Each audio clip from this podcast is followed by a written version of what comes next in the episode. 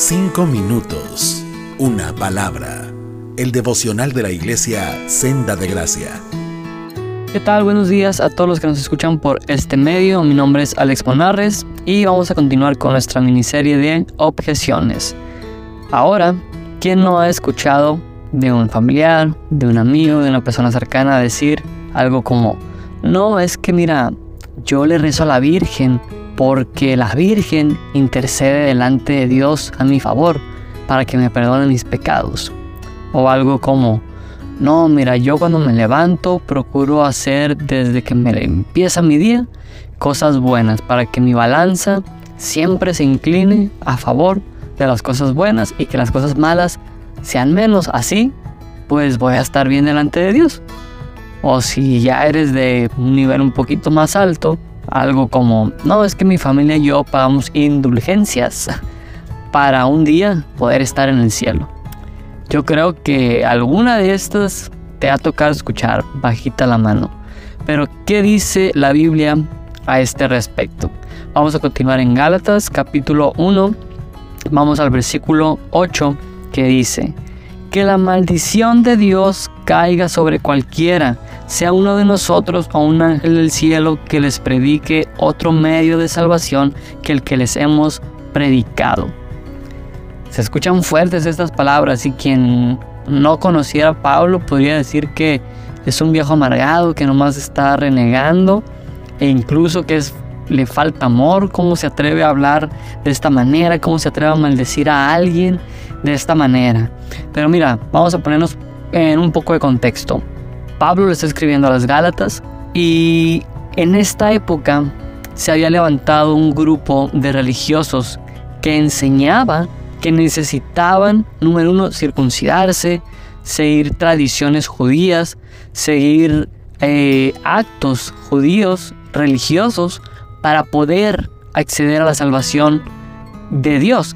Y Pablo lo que está haciendo en este momento es que está defendiendo la fe solamente en Jesucristo, lo que Cristo mismo había venido predicando en sus años de ministerio, que Él era el camino, que Él era la verdad, que Él era la vida y quien estaba en Él, la muerte no tendría potestad sobre Él.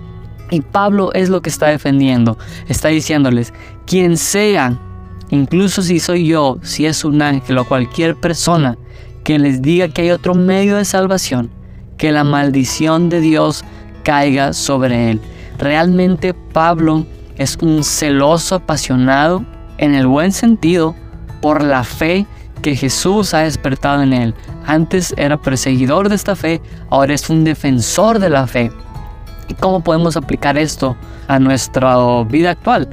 Como ya dije al principio, hemos escuchado muchas veces objeciones como estas. Eh, yo creo en que la Virgen es un camino a Dios, yo creo que tal santo es un camino a Dios, o yo creo que tal religión también te lleva a Dios. Hay quien dice, el pináculo de la montaña es Dios, pero caminos para subir hay muchos.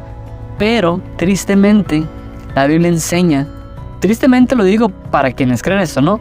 Eh, es un gozo para nosotros lo que la Biblia enseña, que es Cristo es el único camino para acceder al Padre, para acceder a la salvación. Y esto es en lo que creemos nosotros los cristianos. Y hay quienes me han dicho incluso, es que ustedes los cristianos se creen únicos, creen que descubrieron el hilo negro, me caen mal porque son arrogantes, creen que ustedes solamente tienen la verdad. Ojo, como cristianos nosotros no hemos descubierto nada, no hemos encontrado ninguna fórmula ni predicamos ni enseñamos que nuestro método como tal es el correcto.